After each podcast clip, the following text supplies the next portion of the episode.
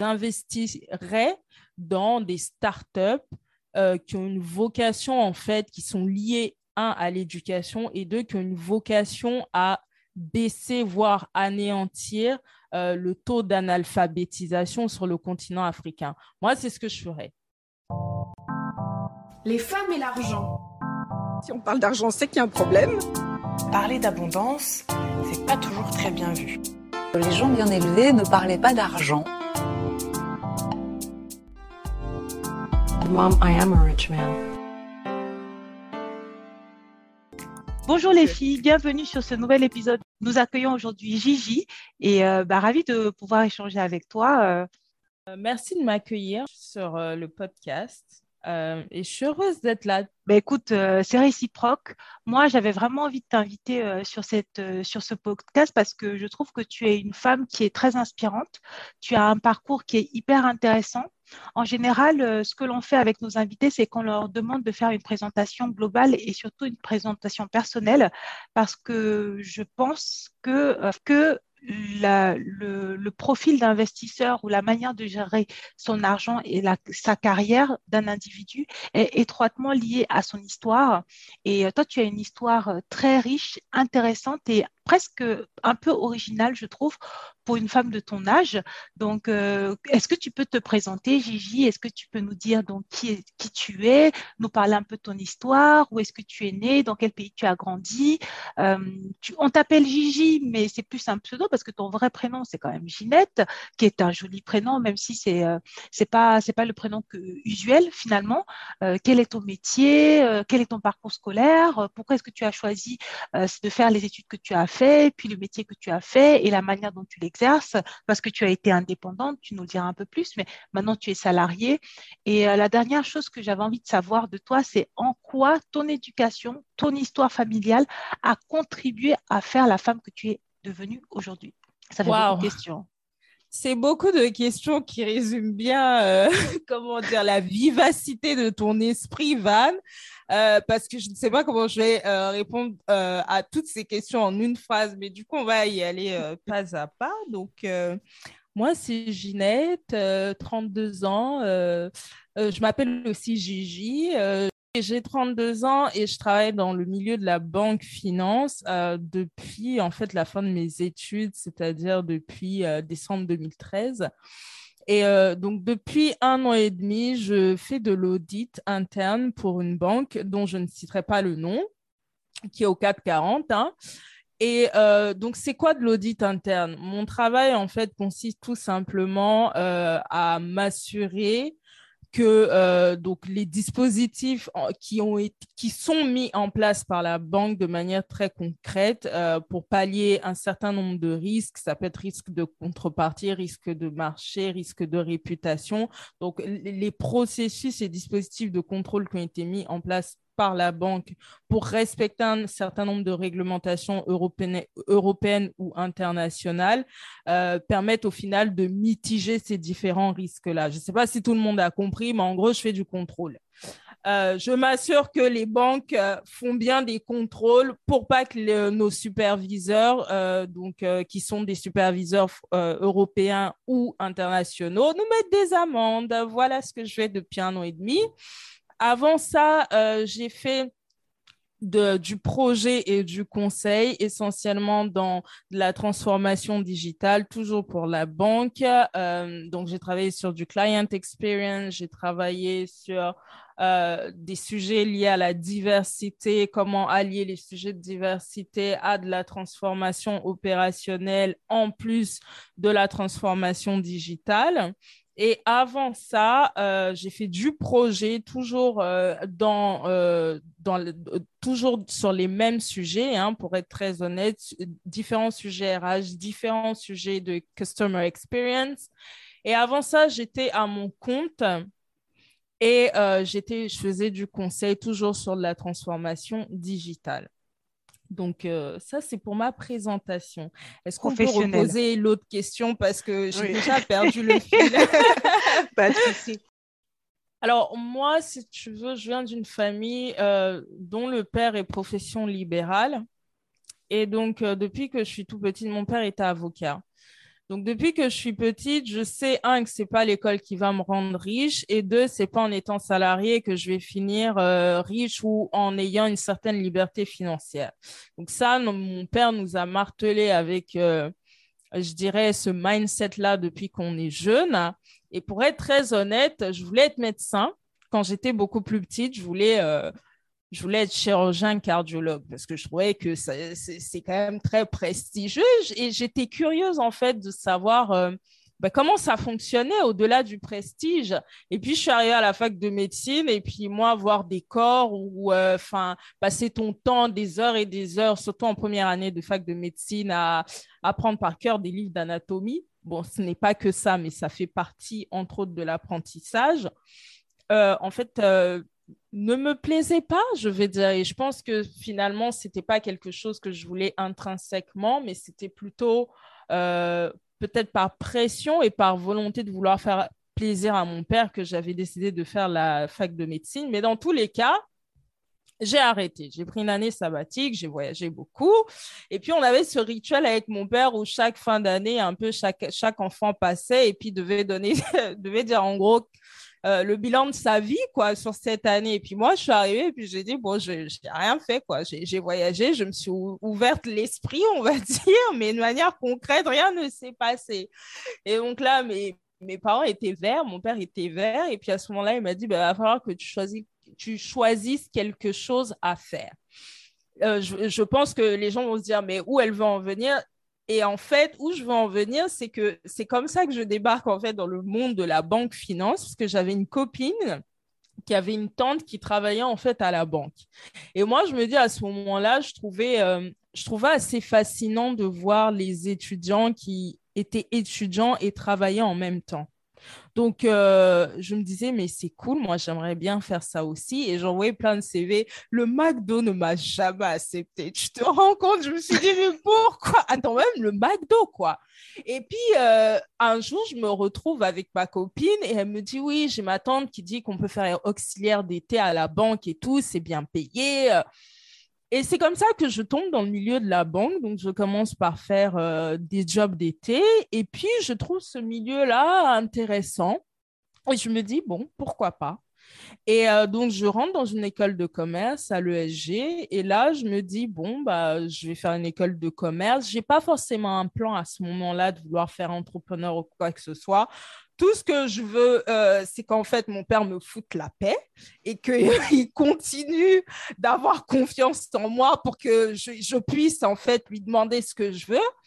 Donc, euh, je fais mon bachelor euh, en, en, commerce international, relations internationales.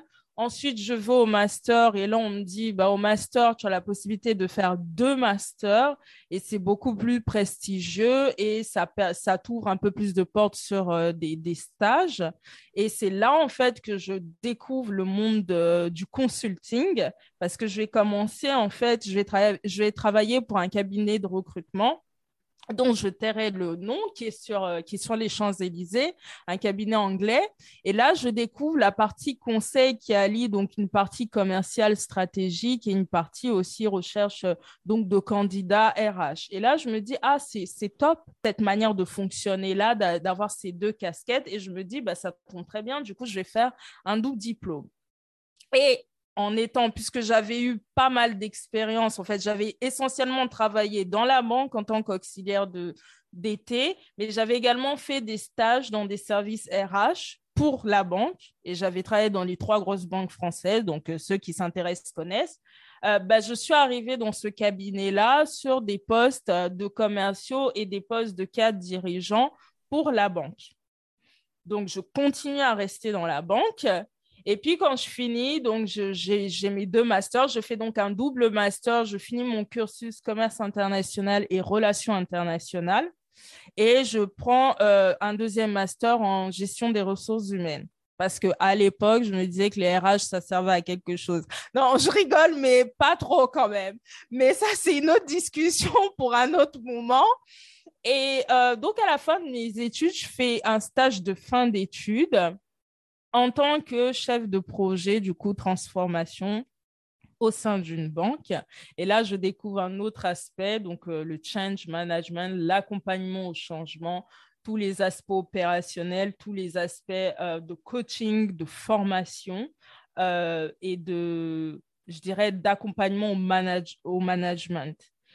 Et à la fin, euh, pour être très honnête, fin de, à la fin de ce stage, j'ai euh, donc j'ai une personne en face de moi qui est mon boss qui me dit ça se passe très bien, je veux pas que tu partes, j'ai pas d'ouverture de poste, ah, mais est-ce que tu sais que tu peux être freelance? Et je lui dis bah ok, pas de problème. Et il me dit écoute, ce qu'on va faire, on va t'accompagner, on va et ils m'ont accompagné dans la création de mon entreprise. Et il m'a dit, comme quoi, hein, petite parenthèse, c'est très important de tomber sur euh, des personnes comme ça qui ont confiance en vos capacités et euh, des véritables mentors. Moi, cet homme-là, je le considère aujourd'hui comme un mentor. Il m'a dit, écoute, on va t'accompagner sur la création de la structure, tout ce qui est administration, on va le faire pour toi, on va te montrer comment ça fonctionne. Et comme ça, tu restes. Et du coup, c'est comme ça que je commence euh, freelance, où je gagnais bien ma vie. D'accord. Donc, euh, moi, je savais pas. Moi, je pensais qu'en fait, le choix d'être freelance, quand on avait échangé par le passé, c'était une décision qui était mûrement réfléchie. Euh, mais en fait, là, quand on t'écoute, on, te rend on se rend compte qu'en fait, c'était une, c'est une opportunité que tu as eue et que tu as saisie. Et euh, comment tu as vécu, en fait, en tant que femme et en tant que collaboratrice, cette, ce statut de freelance et en tant que jeune femme, tu avais quel âge? J'avais 24 ans. Ouais, c'est super jeune. Comment tu, as vécu ce statut de chef d'entreprise, jeune diplômée, euh, collaboratrice au sein d'une grande banque euh, Humainement, comment tu as vécu ça? Et en tant que personne, et qu'est-ce que tu as dit à ta famille? Est-ce que tes parents étaient fiers de toi, que tu sois freelance? Comment tu as vécu ça exactement? Ou tu te sentais différente et décalée des autres parce que tu n'avais pas de CDI Alors, moi, moi j'ai kiffé. J'ai kiffé parce que je me suis dit, waouh, je commence à être comme mon père, j'ai des clients euh, et j'ai commencé à démarcher d'autres banques. J'ai eu, un j'ai une deuxième grosse banque qui était anciennement, enfin, qui était des anciens collègues chez qui j'avais fait un stage. Et j'ai kiffé ça. Je me suis dit, en fait, c'est vraiment ça, être adulte. Et j'ai beaucoup aimé, en fait, euh, ce regard extérieur et le fait que je n'étais pas embarquée dans des jeux politiques inutiles parce que à chaque fois, je disais, ah bah moi, je suis externe hein, et moi, je suis là pour euh, apporter euh, voilà, un œil externe, euh, une perspective externe. Et, et j'ai beaucoup, beaucoup apprécié ce moment-là parce que parce qu'en fait, tu, es hors du jeu politique. Et, euh, et, ça, et ça a drivé en fait mon mindset parce que même aujourd'hui, malgré que du coup cette entreprise-là m'a internalisé en tant que salarié, je suis dans des fonctions où euh, en fait on fonctionne comme des cabinets internes mais en interne, c'est-à-dire qu'on prend les collaborateurs comme des clients euh, donc, j'ai fait du conseil et maintenant je fais de, l'audit. Et, c'est nos clients internes. Hein. D'ailleurs, les missions qu'on fait sont rémunérées par nos clients internes. Avoir toujours ce côté voilà, extérieur là m'a beaucoup plu. Deuxième chose qui m'a plu, c'est le salaire qui est beaucoup plus élevé. Troisième chose qui m'a plu, c'était euh, en fait la, le fait de dire que je travaillais en fait pour moi-même, que j'avais cette autonomie-là de dire aujourd'hui, OK, euh, chaque mois, je demandais une augmentation à mon client. Et c'était moi qui gérais. Maintenant, pour être très honnête, ce qui m'a vraiment saoulée. Chaque mois ou chaque année? Chaque mois. Je demandais une augmentation sur le prix de ma journée. C'est possible donc, depuis petite, je sais que c'est la combinaison de revenus qui mène à un certain niveau d'indépendance financière et, et pas l'indépendance au, sens de freelance ou euh, de profession libérale. Est-ce que c'est quelque chose que j'ai toujours dans ma tête? Oui. Et c'est pour ça que, bon, là, je suis dans le salariat, mais que je, en fait, aujourd'hui, je me rends compte qu'il me faut les deux et je veux aller vers les deux parce que je suis dans ce modèle-là de vouloir en fait diversifier mes revenus parce qu'on ne va pas se mentir. quand tu es salarié, il y a des moments où tu fais rien en fait et que tu es quand même payé. Donc, tu n'as pas ce... Et ça fait lien en fait avec la partie freelance qui, moi, parce que j'ai été freelance, je suis restée freelance quatre ans Et en fait, ce qui, pourquoi j'ai accepté de devenir salarié, c'est que moi, j'étais arrivée à un point où je ne dormais plus en fait par rapport à mon client. Il faut que j'ai toujours plus de clients, plus de clients, plus de clients. Et là, je me suis dit, non, mais en fait, ce n'est pas une vie. Moi, je ne veux pas ça. Certes, je pense que je n'avais pas effectivement atteint un certain point sur le fait que bah, je n'étais pas en capacité de dire que j'ai un gros panel de clients. J'ai souhaité ne pas passer par des agences ou par des sociétés de portage. Et là, je me suis dit à ce moment-là, non, je vais pas continuer à ne plus dormir parce que je suis en train de réfléchir en fait comment je vais euh, penser, enfin comment je vais gérer l'année prochaine, tu vois. Et je me suis dit, je veux au moins cette, euh, cette sécurité-là parce que je sais que le cycle d'apprentissage dans un métier, c'est 18 mois. Après 18 mois, tu, tu, es en maîtrise. Des fois, même, ça peut être moins, ça peut être 12 mois. Et une fois que tu es en maîtrise, en fait, sur un poste, eh ben, en gros, tu travailles plus beaucoup, quoi. Tu peux faire des choses à côté et on va quand même te payer, tu vois. Et donc, tu peux faire l'entrepreneuriat à côté. Donc, j'espère que j'ai répondu à ta question, mais euh, voilà, ça drive tout le temps mon mindset, c'est avoir plusieurs sources de revenus. Mais c'est une excellente transition parce que tu es entrepreneur à côté euh, est-ce que tu peux nous parler donc de ton autre business, de comment on s'est rencontrés, de quelle est ta vision pour The Poyo Podcast et qu'est-ce que tu veux en termes de revenus sans forcément être précise, mais voilà, euh, je pense que ce Poyo Podcast, c'est pas pour finir, euh, dans la pauvreté ou faire du caritatif, mais voilà, tu, tu c'est de, l'entrepreneuriat, clairement, euh, mais c'est de l'entrepreneuriat au service d'une cause. Quelle est cette cause? Quelle valeur ajoutée tu as l'impression d'apporter en tant qu'individu? Et comment, est-ce que tu, te vois générer du business et apporter de la valeur? Ok, donc euh, The Poyous Podcast qui signifie en fait The Power of Your Own Story, la, puissance de ta propre histoire, c'est tout ça né en fait d'un ras-le-bol que j'ai, c'est-à-dire qu'à l'époque j'étais un peu biaisée, je croyais qu'en fait toute, toutes les filles noires qui se mettaient en avant sur les réseaux, c'était soit des coach love, soit des influenceuses. Et en fait, j'ai eu ce, ras-le-bol-là de me dire, mais à quel moment, en fait, on vient parler soit de sujets sérieux où on met des personnes inspirantes en avant ou pour derrière, en fait, générer une véritable transformation dans les mentalités, mais aussi dans les actions. En fait, je me plains et puis mon conjoint me dit, bah, OK, bah, arrête de te plaindre. S'il n'y a pas, bah, t'as qu'à faire. Et donc, je fais. Et l'objectif de The Power of Your Own Story, c'est de mettre en avant euh, les voix africaines ou d'afro-descendants, de personnes qui ont démontré au travers de leur parcours une transformation dans leur mentalité et également dans les actions qu'ils ont pu mettre en place.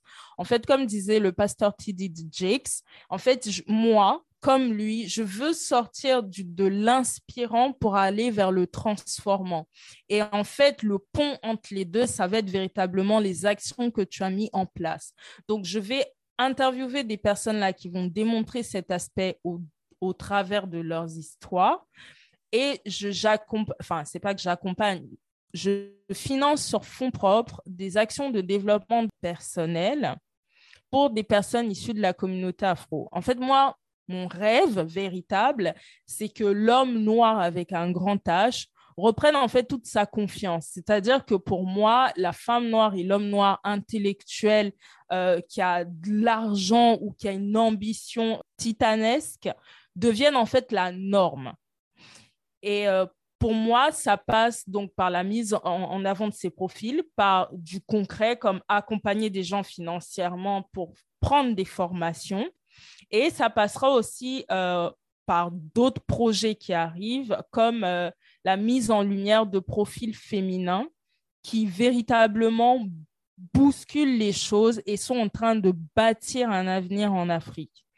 Et pour que derrière, je sois en capacité de, vendre en fait ces, personnes que je vais mettre en lumière euh, et les reportages que je vais pouvoir faire. Donc, c'est ce que je propose aujourd'hui. J'ai un podcast qui va, j'espère, sortir d'ici la fin de cette, euh, de cette année ou même d'ici l'été. C'est d'ici l'été que je veux sortir ce podcast-là. Et ce podcast-là euh, s'intitule Décomplexé et curieux. Et pareil, sur ce podcast, euh, je vais aborder un certain nombre de sujets. Ça peut être des sujets sociétaux, des problématiques politiques ou tout simplement des livres que je vais, euh, que, que j'ai pu lire et qui m'ont marqué sous deux aspects. Donc, un aspect décomplexé, parce que je pense qu'on vit dans un monde, en fait, où on est tellement pressé avec les réseaux sociaux de réussir qu'on ne sait même plus quelle est finalement la réussite. Donc, je pense que c'est important de décomplexer un certain nombre de personnes sur ces sujets-là. Et euh, deuxième volet, la curiosité. Là, l'idée, c'est d'amener les, les auditeurs et les personnes qui vont suivre ce podcast-là à être curieux pour derrière développer un esprit critique et la curiosité amène in fine à de la transformation, ce qui rejoint ce que je disais euh, au début. Je veux sortir du, de l'inspirant pour aller vers le transformant. Donc voilà. Et en parallèle, je suis mentor. Je finis par là parce que j'ai beaucoup parlé. Euh, comme je vous ai dit, j'ai commencé ma carrière, j'ai fait du freelance, j'ai fait du recrutement, j'ai travaillé dans des cabinets de recrutement. J'accompagne des personnes euh, en recherche d'emploi ou en recherche d'alternance. Donc là, j'ai eu deux personnes que j'ai pu placer, enfin que j'ai aidé, que j'ai accompagné, et même Vanessa, tu m'as aidé pour un profil. Grand merci. Donc j'accompagne des jeunes femmes, des jeunes hommes euh, qui souhaitent en fait prendre, euh, prendre un poste, qui recherchent des postes ou qui recherchent des stages. Donc c'est ce que je fais pour le moment. Ok, donc euh, ben, comme on l'a entendu, tu as une activité qui est riche, une activité professionnelle en elle-même dans le cadre du salariat qui est déjà riche et complexe.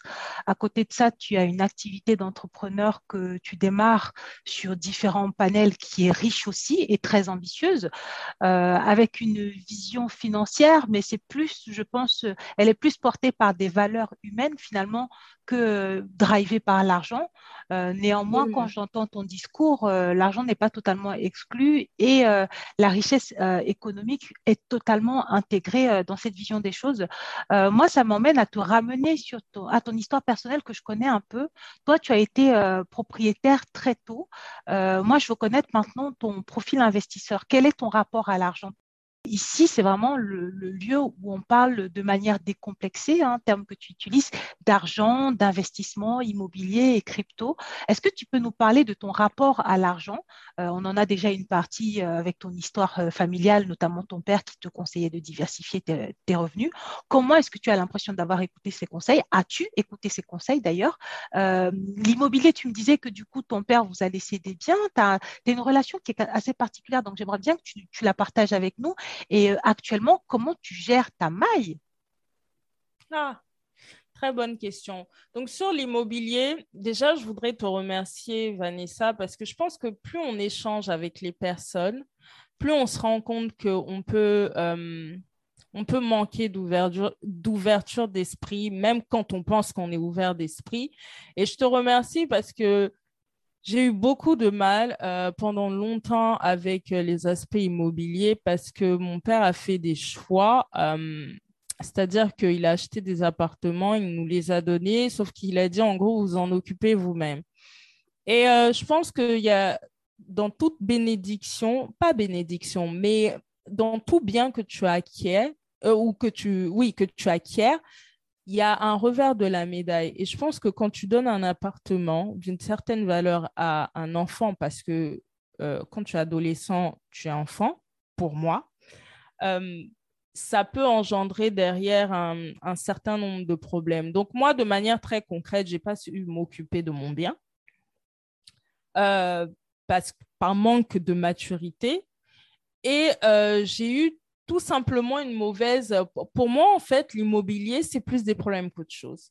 Parce qu'il y a beaucoup de charges à payer, il y a beaucoup d'entretien à faire et euh, que en fonction, bien sûr, du bien, tu peux avoir plus ou moins une plus-value quand tu, euh, quand, quand, tu vends. Et au-delà, en fait, de la plus-value, moi, c'est toute la charge mentale, en fait, qui englobe l'immobilier qui, qui m'a posé un problème pendant longtemps jusqu'à ce que j'échange avec toi, que j'échange avec d'autres copines qui, aussi, ont aussi investi, qui ont fait de très beaux investissements.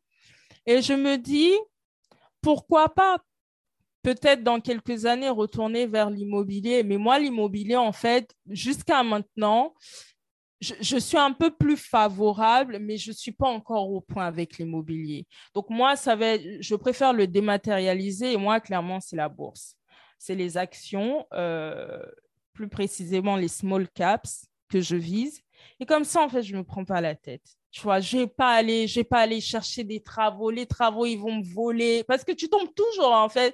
C'est ça l'entrepreneur. La vie de l'entrepreneur, c'est un roller coaster.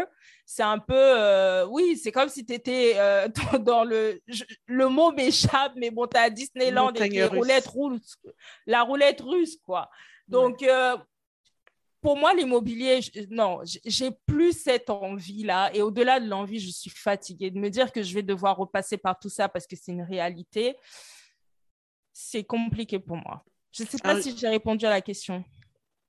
Euh, j'ai pas pour être très honnête avec vous, je n'ai pas cette veille-là. Je paye un service pour ça qui me coûte extrêmement cher parce que je crois que Vanessa commence à me connaître. Moi, je suis, euh, comment dire, je pars du principe où chacun doit être à sa place. Moi, je sais sur quoi je suis bonne. Je sais qu'il faut que j'investisse parce que ça aussi, je, regarde comme vous plein d'entrepreneurs à succès et plus particulièrement dans le milieu de la finance et de la banque parce que c'est mon milieu. Et euh, j'ai compris une chose, c'est qu'il faut investir dans ce que tu comprends même si c'est globalement, tu vois. Et la bourse, je comprends globalement. Donc, je préfère investir dans ces produits-là. Mais quand commencer à devoir me lever à 6 heures ou inclure dans mon planning une phase de 1 heure à 2 heures pour justement traquer les small caps, les, entreprises qui viennent de rentrer sur le marché euh, financier, euh, lire euh, des revues de venture capital, aujourd'hui, je n'ai pas le temps. Et je ne sais même pas si j'ai envie de prendre ce temps-là et pas me dire, je me concentre sur ce que je sais faire et je donne l'argent à des gens dont c'est le travail. Et en fait, cette charge mentale-là, elle n'est pas là, tu vois. J'ai eu une phase, je pense, comme tout le monde, où euh, bah, j'ai essayé de, j'ai essayé de déjà de comprendre et je me suis dit, euh, je vais essayer de le faire. La, première phase, c'était déjà, tu comprends. Et deuxième chose, tu essaies de le faire toi-même. Et euh, je ne sais pas si on peut citer les noms, parce que là, je voudrais vraiment citer un nom, parce mhm. que je trouve qu'ils sont top. Saxo Bank, ils sont vraiment top.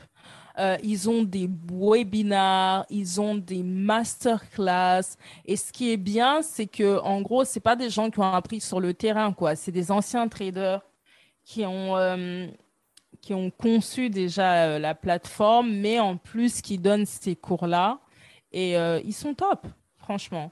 Et puis après, je me suis dit, donc après, tu as la réalité de ton quotidien qui te, rappelle. Et puis moi, je suis quelqu'un, en fait, j'ai tout le temps 10 000 projets à faire dans ma tête et je m'ennuie assez rapidement. Enfin, je me lasse assez rapidement de ce que je fais. Et clairement, sur euh, de ce que j'ai compris avec euh, les... Euh, avec les stocks, euh, le mot m'échappe en français, avec euh, les actions, c'est que en fait, il y a toute une stratégie qui est derrière. Et quand tu veux vraiment faire de la performance euh, sur du moyen court terme, faut quand même faut quand même que tu, que tu étudies des indicateurs, que tu les comprennes, mais que tu les suives au quotidien.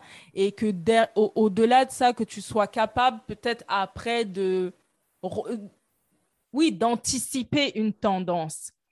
Et clairement, moi, ce temps-là, je ne veux pas le prendre, honnêtement, parce que c'est clairement du temps.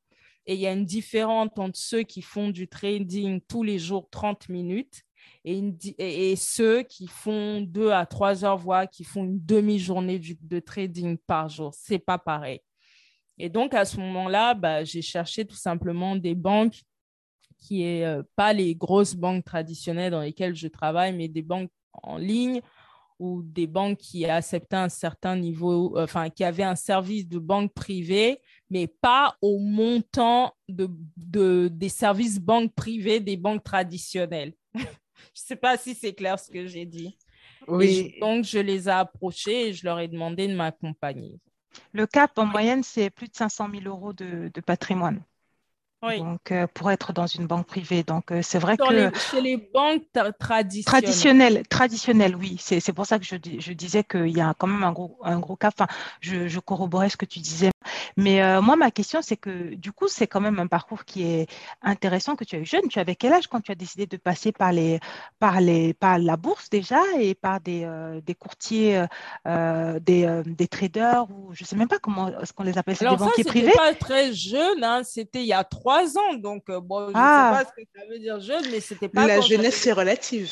Euh, oui, oui. Après, tu vois, enfin, ça, je te parle de, la partie action. Après, tout ce qui est. Moi, si tu veux, euh, d'avoir baigné en fait très tôt dans le milieu de la banque, tout ce qui est assurance vie, pelle, sel, enfin, c'était des trucs que j'avais, tu vois. très jeune, que j'avais déjà 20 ans en fait parce que bah, j'en ai ouvert. J'avais ouvert parce que mon banquier me disait, bon, vous avez la possibilité d'en ouvrir un ou, ouvrez-en un. Et puis après, quand j'ai commencé à comprendre en fait ce système unité de compte versus euh, fonds euros pour, euh, pour les assurances vie et derrière la mécanique en fait du long terme qui est liée à l'assurance vie, je me suis dit bah, c'est bien, tu vois que j'ai ça et je continue à l'avoir. Euh, donc oui, je ne sais pas si c'est jeune ou pas, mais, mais moi, les actions m'ont toujours intéressé parce que mon père en avait en fait. Donc je savais que c'était un moyen, j'ai toujours su que c'est un moyen de gagner de l'argent et où en gros, là, tu n'as pas trop de charge mentale. Quoi. Bon, après, je vous dis, il n'y a pas trop de charge mentale, c'est relatif. Et c'est pour ça que les... On dit toujours quand tu investis euh, sur la bourse, euh, il faut que tu sois ça dépend, un, de ton profil d'investisseur, mais derrière, c'est vraiment le mindset qui est lié à l'argent. Parce que moi, aujourd'hui, et je dis ça en toute, euh, je dis ça vraiment en toute euh, humilité parce que j'ai été broke. Quand je vous dis que j'ai été broke, j'ai été vraiment broke. Mais aujourd'hui, pour moi, perdre 1000 euros sur la bourse, je suis OK avec ça. Perdre 2000 euros, jusqu'à, je pense, 5000 euros, je suis OK avec ça. Tu vois? Euh, après, quand, va, quand ça va être 10, 20 000 euros, bon, ça va quand même me faire un peu mal, je ne vais pas mentir, tu vois. Donc, je pense que c'est des étapes à franchir et euh, ça commence depuis l'enfance. Si tu si as un environnement euh, qui favorise justement cette mentalité-là, bah, tu le fais. Après, moi, c'est quelque chose qui est propre, je pense, à, à, ma personnalité parce que ma sœur, donc on a les mêmes parents, on a été éduqués de la même manière elle a une relation qui est très différente par rapport à l'argent. Euh, elle, elle fuit même quelque part. Hein. On parle de ça, elle va dire, ah ouais, ok, d'accord, well, euh, fine, tu vois.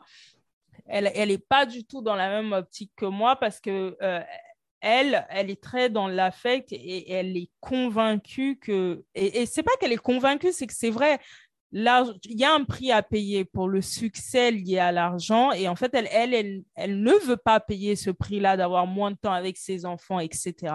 C'est quelque chose dont elle n'a pas envie. Donc, euh, euh, l'argent, 1 million, 2 millions, 3 millions, le milliard d'euros, ça ne l'intéresse pas du tout.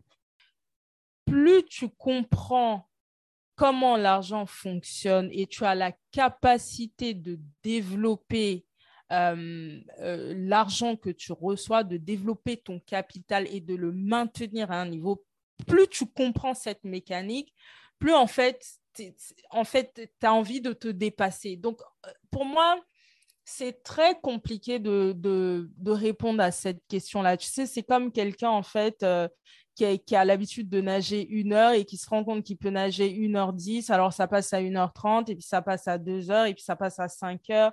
Tu vois, il n'y a, pas de limite. Euh, est-ce que je pense que les gens qui ont 10 millions d'euros sont riches?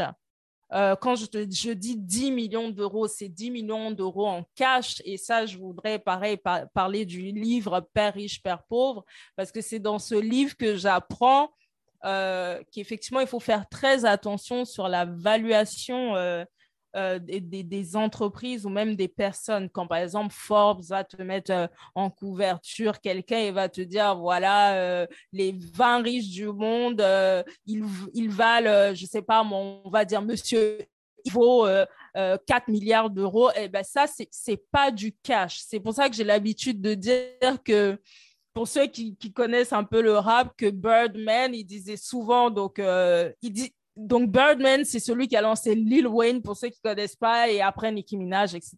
Et il disait toujours qu'il était beaucoup plus riche que P. Diddy parce qu'en gros, il avait plus de cash. Donc, euh, juste pour revenir sur le fait d'être riche, c'est qu'il y a une différence entre ce que tu vaux, donc la valeur de tes biens, euh, ou ce que tu vaux, la valeur de ton entreprise, et ce que tu as en cash. Donc, c'est pour ça que je précise. Est-ce que je pense que quelqu'un qui a 10 millions d'euros en cash euh, est riche? Oui, définitivement, oui. Euh, après, est-ce que je pense que quelqu'un qui a un million d'euros en cash est riche? Non. Non, parce que si tu as déjà fait un million, tu peux faire plus. Moi, j'aime bien ta réponse parce que, premièrement, j'ai rien compris. la, seule, chose que j'ai compris, c'est que toi, tu ne te considères pas comme riche. Euh, non, je n'ai pas euh, dit ça. J'ai dit que je ne sais pas parce que.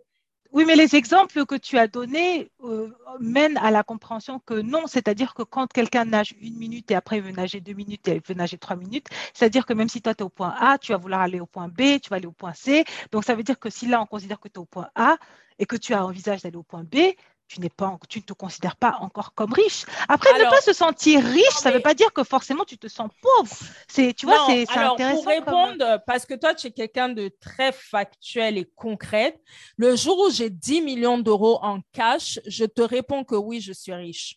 Donc, comme tu n'as pas 10 millions d'euros en cash là, tu ne te considères pas comme riche. Oui. Voilà donc.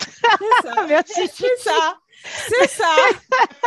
Merci Gigi, parce que j'aime bien, parce que moi, je me suis mis sur mon vision board professionnel 10 euh, millions d'euros je me suis mis aussi 10 millions d'euros. Après, je n'avais pas, pas réfléchi sur le fait que je le veux en cash ou je le veux par le biais d'un patrimoine ou par le biais d'une entreprise. Euh, si Dieu veut, hein, parce que moi je crois en Dieu, euh, j'espère atteindre cet objectif-là un jour euh, dans ma vie, parce que pour moi, je considérais en effet qu'à partir d'avoir de, de, ce montant-là, je me considérais comme riche. alors si on regarde la moyenne des revenus euh, en France, euh, on peut dire que oui, on, se rapproche de, la richesse, mais c'est vrai que même moi, enfin moi en tout cas actuellement, je vais vers la richesse. J'essaie qu'on aille tous ensemble vers la richesse, mais à l'heure d'aujourd'hui, je ne me sens pas encore riche ou encore assez riche pour me dire yes, ça va venir, ça va venir quand tu lis le livre de Napoleon Hill, je crois que c'est Réfléchissez et devenez riche, il te parle bien de plusieurs domaines de la vie. Donc, de manière concrète, la richesse ne s'applique pas qu'à la valeur monétaire. Après, moi, euh, je parle du principe où, euh, c'est même pas je parle du principe. Là, en réfléchissant comme ça, je me dis tout simplement que pour moi, quand tu es riche, euh, l'argent n'est plus un problème. Ça veut dire quoi concrètement? C'est que si on me pose la question de savoir si l'argent n'était pas un problème, qu'est-ce que je ferais? Je dirais que je construirais des écoles et des bibliothèques et je donnerais des cours gratuits. Je voyagerai au travers de l'Afrique. Qu'est-ce que je ferais? Je donnerais des cours de prise de parole en public et en plus dans des écoles que j'ai construites. Et en fait, que je ne demanderais rien en retour, en fait. Donc, euh, effectivement, pour moi, être euh, quand tu es riche, ça veut dire que tu atteins un niveau, en tout cas en richesse monétaire, tu atteins un niveau où, de manière très concrète, l'argent ne sera plus un problème pour toi. C'est-à-dire que régler des factures, faire des vacances sur un yacht, voyager en, first class business ou même euh, euh, louer euh, louer un jet privé, en fait, tu l'as fait, tu l'as refait, c'est plus un problème. Euh, eh ben, à ce moment-là, moi, je me dis, si on me pose la question de savoir qu'est-ce que tu ferais si l'argent n'était pas un problème pour moi, je répondrais tout simplement que je construirais des écoles et des bibliothèques partout en Afrique et en fait que je voyagerais dans les villages en Afrique pour donner des cours, donc des cours de lecture, des cours d'écriture, des cours de, prise de parole en public et que j'investirais dans des startups euh, qui ont une vocation, en fait, qui sont liées, un, à l'éducation et deux, qui ont une vocation à baisser, voire anéantir euh, le taux d'analphabétisation sur le continent africain. Moi, c'est ce que je ferais. Et pour faire ce que je viens de dire concrètement, il faut beaucoup d'argent parce que même si Bill Gates n'est pas encore arrivé à faire ça sur le territoire américain, et, soyons très clairs, hein, Bill Gates fait beaucoup de choses pour sa communauté. Il investit énormément dans tout ce qui est euh, éducation. Il offre beaucoup de bourses.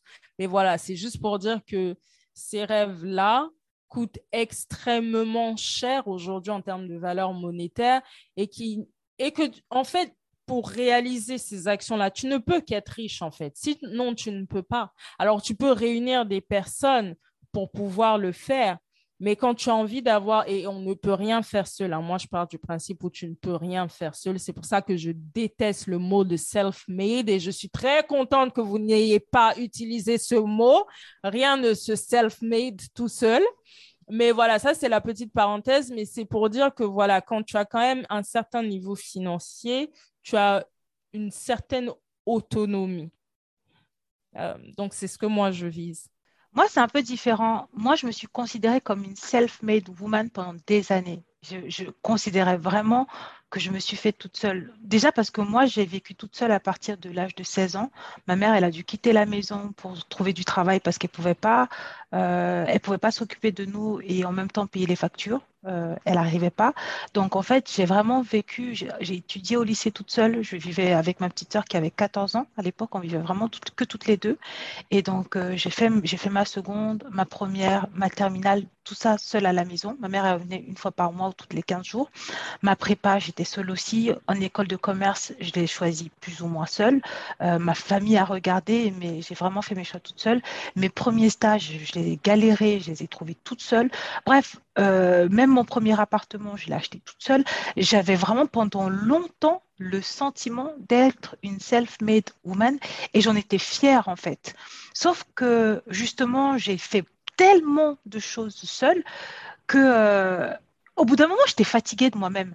C'est clairement ça, c'est ça aussi pour c'est pour ça que j'ai voulu m'associer. J'étais fatiguée de moi-même, j'étais fatiguée d'être d'accord avec moi-même, j'étais fatiguée de m'auto-flageller quand je faisais des erreurs et et c'est là que j'ai justement parce que j'ai été au bout des actions seules que j'ai vu les limites de la solitude et je me suis rendu compte que si je veux vraiment atteindre mes objectifs, si je veux avoir les moyens de mes ambitions et les moyens de ma politique, comme j'aime le répéter, je ne peux pas faire ça toute seule en fait. Si moi je fais tout toute seule, je, vais atteindre un certain niveau, mais je n'irai pas jusque là où j'ai envie d'aller. Et puis en plus, ben, comme je disais, moi j'en avais, enfin voilà, mais il y a encore cinq ans, tu, tu franchement, tu n'aurais pas là un mur. Hein.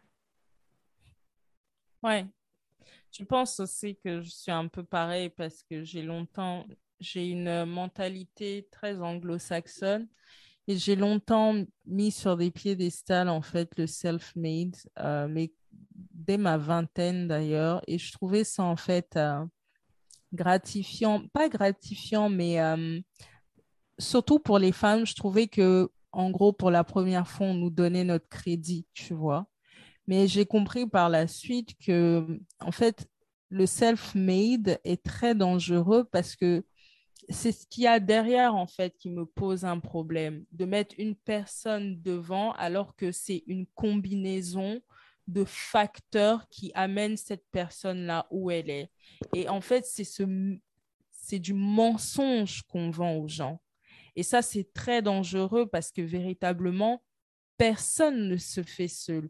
Et quand on voit, par exemple, euh, si on prend toi ton exemple, euh, Van, tu disais que tu as tout fait seul. Mais quelque part, si, on prend l'exemple de l'achat de l'appartement, cet achat d'appartement-là, tu as bien une personne en face, même si tu as certainement eu des offres de crédit qui qui te qui t'ont été refusés, mais je ne pense pas que tu me l'aies dit, mais même si c'était le cas, euh, tu as eu un moment quelqu'un qui t'a dit, OK, on va vous faire le prêt.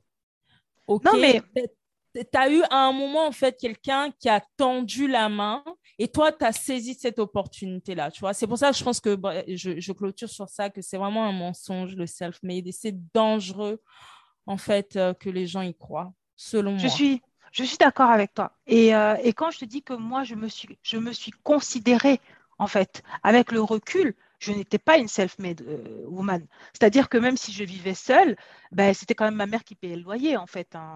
Et puis, euh, même si j'étudiais seule, je faisais mes choix seule, euh, j'avais quand même une famille. Donc, non, non, non, tu n'es jamais self-made woman, tu n'es jamais totalement seule. Mais par contre, tu es quand même seule dans certaines décisions. Quand tu es entrepreneur, quand tu fais des choix, même si tu es accompagné, les risques, c'est souvent toi qui les prends. Même si les autres les prennent avec toi, quand ça casse, c'est souvent un, une personne qui prend. Donc, en tout cas, bon, on, va clôturer cette discussion intéressante. Donc, du coup, euh, moi, j'avais d'autres questions euh, pour finir. Du coup, euh, tu nous as donc expliqué ton rapport à l'argent. Euh, donc, tu nous as parlé un peu de tes investissements bancaires actuels. Donc, apparemment, tes investissements bancaires sont quand même assez nombreux. Euh, je voulais savoir aussi, euh, qu'est-ce qu'une grosse dépense pour toi? Là, à, à l'heure actuelle, qu'est-ce que c'est qu'une grosse dépense? Tu te dis, waouh, c'est une grosse dépense. Alors, à l'heure actuelle, pour moi, 2000 euros, c'est une grosse dépense. Quand j'ai sorti 2000 euros, c'est pour moi, c'est une grosse dépense. C'est pas une grosse dépense où je vais me dire, ouais, oh, c'est toute ma vie, machin. Mais où je suis là, je me dis, bon, tu as fait ça, tu te calmes et tu mets de côté un peu parce que je veux toujours une épargne de sécurité. Et ça, je te parle des... Bon, tu sais ce que c'est de toute façon l'épargne de sécurité, mais pour ceux qui nous écoutent, euh, c'est pas l'épargne même que je vais utiliser pour investir. C'est mon épargne qui est là pour les où ou mes petites folies que j'aime bien faire. Et quand je dis des petites folies, ça va être euh, soit acheter un cadeau à ma mère ou soit décider d'offrir une formation à un membre de la communauté euh, afro-descendante. Euh, donc ça, c'est ou même acheter un billet d'avion ou euh, décider voilà, de me lever, aller me faire un spa ou euh, me lever, aller manger dans un grand resto ou juste faire plaisir à mes proches. Donc ça, c'est complètement décorrélé en fait de mes investissements. Donc oui, pour moi, pour répondre à la question, 2000 euros, pour moi, aujourd'hui, c'est une dépense. Une grosse Et tu as acheté quoi pour 2000 euros? Ça va être des, tout le temps des des euh, comment dire des actions de, de, développement personnel. Là, par exemple, j'ai beaucoup dépensé. Euh, j'ai pas dépensé 2000 euros, mais je crois que là, on va atteindre les 1000 ou 1500 euros avec le shooting que j'ai fait. Hein. Euh, sans blague, ouais, Van, sans blague. Hein.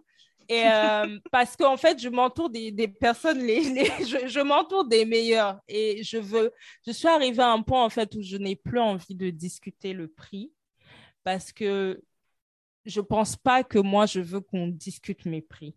Oui, mais je, je, je suis un peu euh, mitigée par rapport à ta réponse parce que là, moi, je te demande qu'est-ce que tu as acheté pour 2000 euros? Et tu me parles du, shooting photo euh, auquel j'ai eu l'honneur de participer, mais Gigi, c'est un investissement. Tu en train de, as investi. Donc après, c'est pas une critique, hein. ça veut dire que c'est ça, c'est ça la conclusion, c'est que tu es tellement investi et impliqué dans tes actions que pour toi, tout ton argent passe dans tes investissements pour du développement personnel, en fait, mais tu t'enrichis, mais tu investis pour être encore une meilleure collaboratrice, meilleure inspiratrice pour tes shootings photos, pour pouvoir construire un podcast de qualité, produire, présenter une image qui est professionnelle, mais ça reste un investissement. Il y aura peut-être un retour ou pas, mais c'est pas. Euh, moi, je pensais que tu allais me dire j'ai acheté un sac. oh non, non, moi je fais pas les trucs comme ça. Hein. Non, ça m'intéresse pas. D'accord. c'est le maquillage, tu vois. Comme je t'ai dit, moi, je, suis le genre de fille qui peut acheter 1000 euros de maquillage. Euh, d'un coup. d'un oui, je l'ai déjà fait parce que j'aime ça. Euh, après, voilà, je, suis, je pense que je suis dans une phase de ma vie, je le dis souvent à mon conjoint. En fait, là, je suis en train de préparer ma quarantaine parce qu'aujourd'hui, je vois beaucoup sur les réseaux sociaux des jeunes femmes qui sont dans leur vingtaine, qui sont tellement inspirantes. Vanessa, quand je parle avec toi, je vois que pendant ta vingtaine, tu as réalisé des trucs de ouf, tu as acheté deux appartements.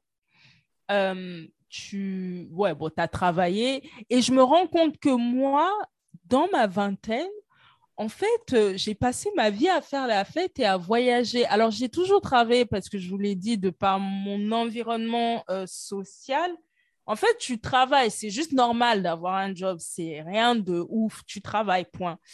Euh, et en fait, je, n'ai pas pensé plus au lendemain que ça. Et euh, je me dis aujourd'hui, OK, j'ai voyagé, j'ai fait la fête, j'ai fait des gros hôtels, j'ai fait des yachts, bref, j'ai fait la vie de Louga, comme on dit euh, chez moi en Côte d'Ivoire. Et là, en fait, je travaille pour ma quarantaine parce que quel objectif je veux atteindre pour ma quarantaine? C'est que dans ma quarantaine, je dois être focalisée uniquement sur mes projets et je ne dois pas penser en fait à l'argent qui rentre ou qui sort de mon compte. Et c'est ce que je suis en train de préparer. Et c'est beaucoup de travail. C'est beaucoup de travail. C'est pour ça qu'à chaque fois que je vois des jeunes femmes euh, dans la vingtaine qui entreprennent, qui mettent de l'argent de, de côté, qui ont cette conscience financière, je leur dis de, faire très attention et de rester bien concentrées parce qu'elles sont dans leur vingtaine, dans leur trentaine, elles seront déjà à un niveau, alors dans leur quarantaine, si elles continuent à garder le cap, elles seront au-delà de leur, de leur espérance, tu vois. Après, je sais effectivement que chacun a un parcours différent, mais moi aujourd'hui, voilà, je suis dans cette perspective-là. Dans ma vingtaine, j'aurais dépensé 2000 euros pour un sac Chanel. Euh, tant que je n'ai pas un minimum de 200 000 euros. Je ne sais pas pourquoi je vais aller acheter en fait un sac à Chanel à 2 000 euros. Je ne vois pas l'intérêt en fait. Qu'est-ce que ça va me faire? Alors oui, j'ai acheté un sac Chanel que j'ai, je l'ai acheté à 600 euros en deal avec une copine, mais c'est tout, j'en ai pas besoin d'autres. Et même quand elle m'a dit 600 euros, je me suis dit, bon, ça va, ça va. Ben, écoute, j'aime beaucoup ta réponse, Gigi, vraiment. Et euh, vraiment, c'est, bref, ça, me, ça, m'impacte toujours autant d'échanger avec toi. Et donc, du coup, euh, moi, j'avais une question, mais tu as répondu. Quels sont les conseils que tu donnerais aux jeunes femmes? C'est de rester concentrée. Et euh, j'ai deux dernières questions avant de, avant, de, avant de te libérer qui sont quelle est ta plus grande victoire, réussite ou fierté? Quel est ton plus gros échec et leçon?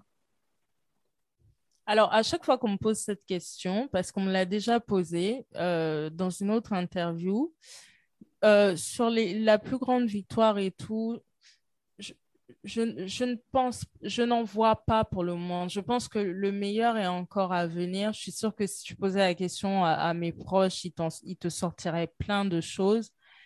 Mais euh, ouais, peut-être que je suis ingrate, je ne sais pas quoi dire, mais j'ai pas encore atteint ma plus grande réussite je, ne sais pas répondre à cette question. Honnêtement, je ne sais pas y répondre. Je pense que quelque chose de plus grand m'attend. Et euh, repose-moi cette question à 50 ans.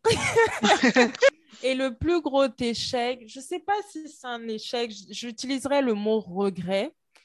Ou le son. Parce que j'ai Comment? Ou le son. Oui, mais plus regret parce que je sais qu'on est dans un monde où on dit oui. Alors, c'est pas que des regrets, il y a toujours une leçon. Oui, mais moi, ça me pince quand même au cœur quand j'y pense, tu vois, même si je suis quelqu'un qui avance, mais j'ai quand même ce pincement au cœur. C'est pour ça que je veux utiliser le mot regret.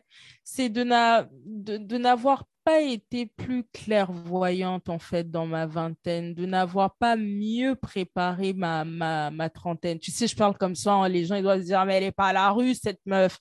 Je ne suis pas à la rue, vous avez raison. Euh, je suis même bénie, vous avez raison. Mais quand je vois où je suis aujourd'hui et euh, les capacités en fait que j'ai, les personnes que je rencontre, les leçons que j'applique, je me dis mais si tu avais fait ça en fait dans ta vingtaine parce que tu travaillais déjà, tu savais déjà comment faire de l'argent. Mais si tu avais appliqué ça dans ta vingtaine, mais où serais-tu aujourd'hui, tu vois? Donc j'ai toujours un peu ce regret-là de n'avoir pas eu cette clairvoyance au travers euh, plusieurs lectures de développement personnel, plus de sagesse dans mes choix. Et je voudrais en profiter aussi pour dire à toutes les femmes qui nous écoutent, mais aussi à des hommes, j'espère qu'il y a des hommes qui vous écoutent, parce que s'il y a des hommes, entre parenthèses, qui écoutent ce podcast, sachez que c'est des femmes comme nous, des femmes, des femmes riches que vous méritez. Donc, vous avez intérêt à, partager le podcast parce que c'est intéressant. Et ayez... Euh, oui, excusez-moi du terme que je vais utiliser maintenant, ayez les couilles de dater, de marier des femmes riches, parce que c'est la vie que vous méritez, messieurs. C'est la vie que vous méritez. Absolument, oui. Et je voudrais dire, voilà, plus particulièrement aux auditeurs et plus particulièrement aux femmes, parce que je vois vraiment de plus en plus sur les réseaux sociaux et, les femmes afro les, qui se mettent en avant, et c'est très bien, les mom boss, les boss lady, etc. Euh, chaque chose en son temps. C'est aussi ça la note positive sur laquelle je veux finir, parce que malgré ce regret que j'ai sur ma vingtaine, euh, je, suis sûre qu'il y a peut-être des personnes qui sont dans leur quarantaine qui doivent m'écouter et qui doivent se dire, mais elle est complètement tarée, elle a que 30 ans, c'est bon, relax. Hein. Et, elles ont raison, ces personnes-là. C'est que chaque chose en son temps et, chaque étape de la vie est là pour apprendre une leçon et euh, derrière ne pas refaire les mêmes erreurs. Et c'est ce qui, en fait, euh, amène amène à du succès progressif. Le, succès ne se crée pas en une seconde ou en une nuit.